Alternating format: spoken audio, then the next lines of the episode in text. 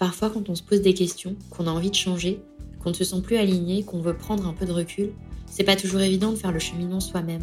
Et ce n'est pas toujours évident non plus de trouver le bon conseil, le bon partenaire. C'est pourquoi quand le cabinet dédié à la carrière des femmes, Garance et moi, m'a proposé d'être partenaire des épisodes de la boîte à outils, j'ai dit oui.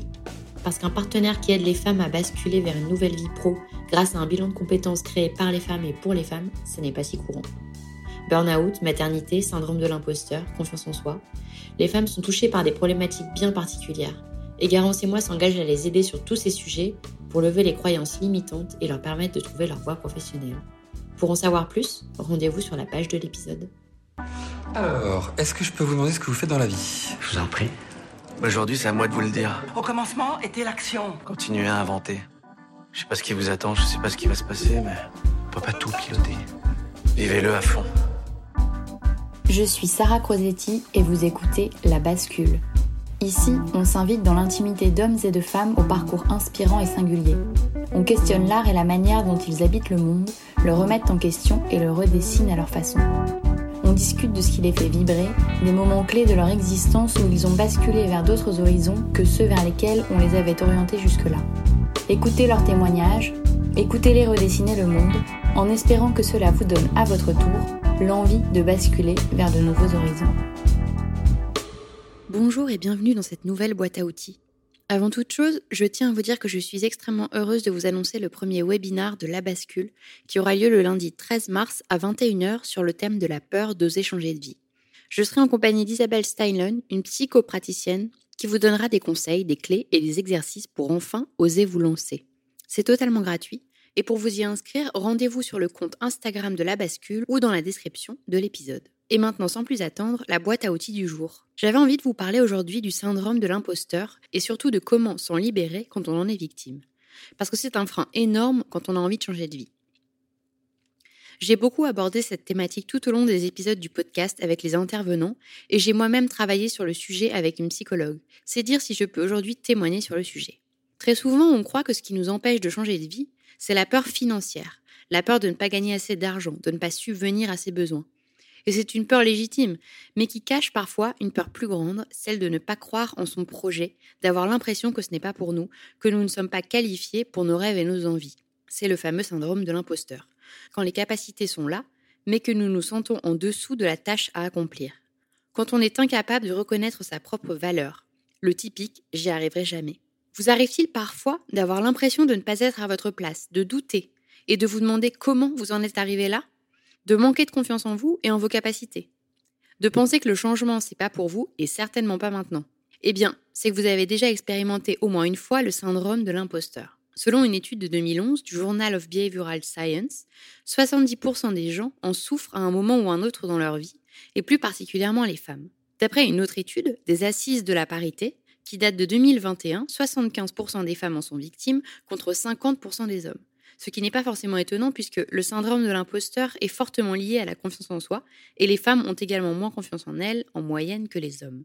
Alors avant d'aller plus loin, de quoi est-ce qu'on parle exactement? Le terme du syndrome de l'imposteur a été introduit dès 1978 par deux psychologues, Pauline Clance et Suzanne Imes, suite à une étude qu'elles avaient menée sur 150 femmes diplômées, exerçant des métiers prestigieux et jouissant d'une excellente réputation.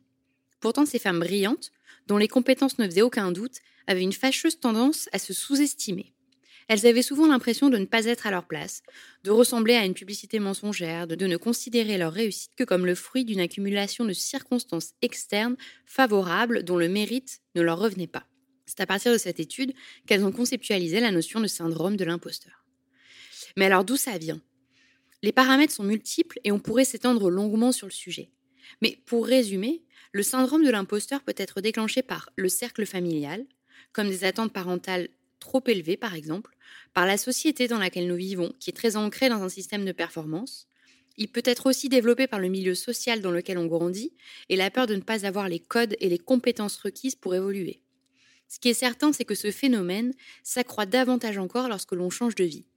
Nous n'avons plus de repères, plus de voies toutes tracées, nous n'avons plus que notre énergie, notre volonté et notre confiance en nous-mêmes pour avancer. Alors, comment savoir si l'on a ce syndrome? Voici quatre manifestations qui doivent vous mettre la puce à l'oreille. La première, c'est lorsqu'on justifie ses réussites par un événement extérieur. Son succès est dû à la chance, au karma, à un collègue, etc. La personne ne s'attribue jamais ses réussites et fait sans cesse passer les autres ou les conditions extérieures avant sa propre implication dans la réussite du projet. La deuxième manifestation, c'est la banalisation des accomplissements. La personne dénigre en permanence ses compétences, ses talents.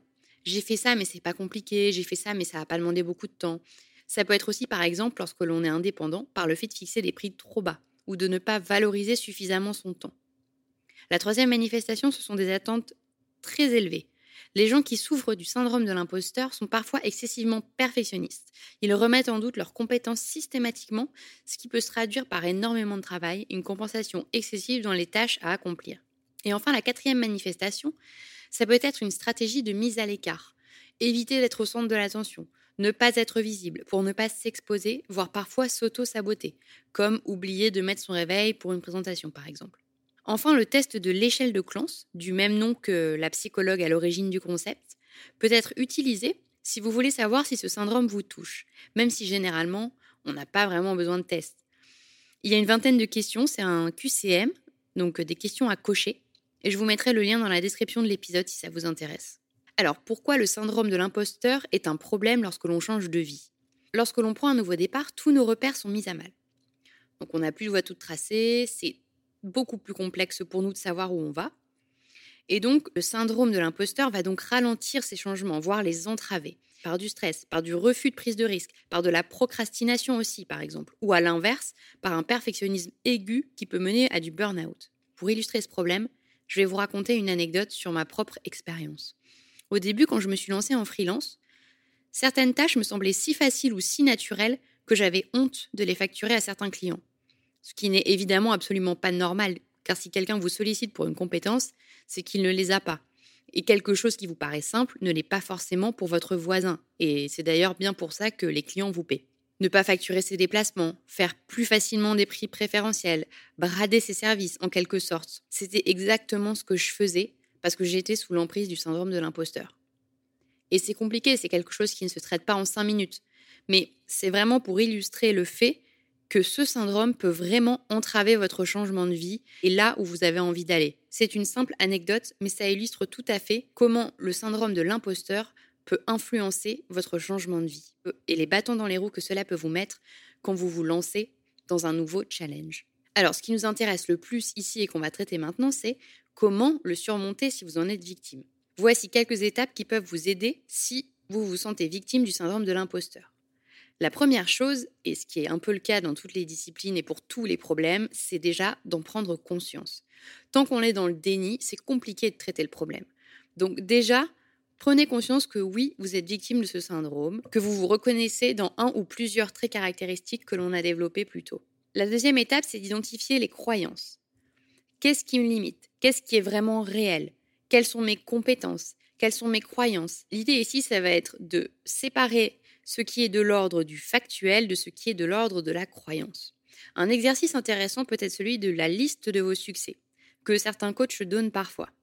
Vous listez vos succès, la cause que vous attribuez spontanément à ce succès, et ensuite la cause réelle après réflexion de ce succès.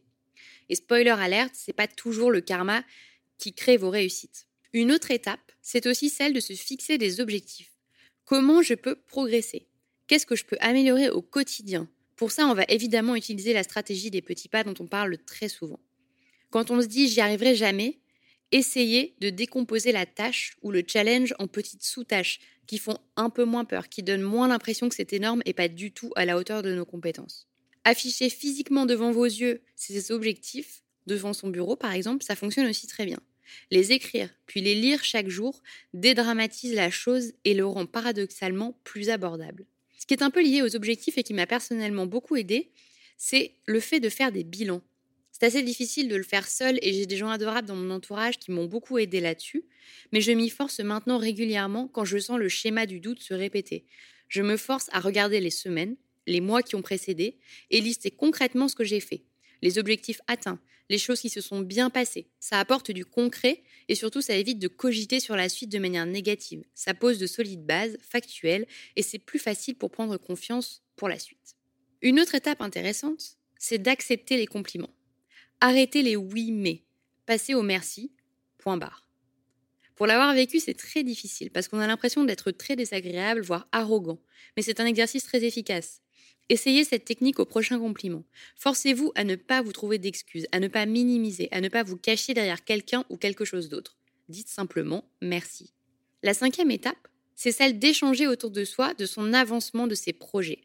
En parler avec au départ des personnes proches qui vous sont bienveillantes. Parlez des obstacles que vous avez surmontés, de ce qui vous satisfait dans votre journée. Prenez l'habitude de parler de vos petites réussites. Même si au début vous aurez sûrement l'impression de vous vanter, cela va progressivement vous amener à penser davantage sur vos propres actions. Écrire, verbaliser sont des techniques qui ancrent et qui aident à combattre les croyances limitantes, dont fait partie le syndrome de l'imposteur. Et enfin, la dernière étape, la sixième étape, c'est celle d'arrêter de se comparer. Alors oui, je sais, c'est très compliqué. C'est ce qu'on fait beaucoup naturellement, comparer le point de réalisation de quelqu'un qui est plus avancé que nous avec notre situation actuelle. L'idée, c'est de stopper dès qu'on sent que le mécanisme de comparaison se met en place, essayer une gymnastique quotidienne de porter son attention sur autre chose. C'est vraiment complexe, surtout avec les réseaux sociaux. il y aura toujours mieux que vous, plus grand, plus beau, plus riche, plus accompli. Mais ceux avec qui vous vous comparez ont aussi leurs zones de faiblesse, parce qu'on a tous nos zones de faiblesse ou nos zones d'inconfort. Rappelez-vous-en la prochaine fois que vous baverez devant la success story d'un tel ou d'une telle. Voilà, c'est déjà la fin de cette boîte à outils et j'espère qu'elle vous aura inspiré et donné envie de combattre ce syndrome de l'imposteur si vous vous en sentez parfois victime. Je vous souhaite une belle journée et je vous dis à la semaine prochaine pour de nouveaux épisodes de La Bascule.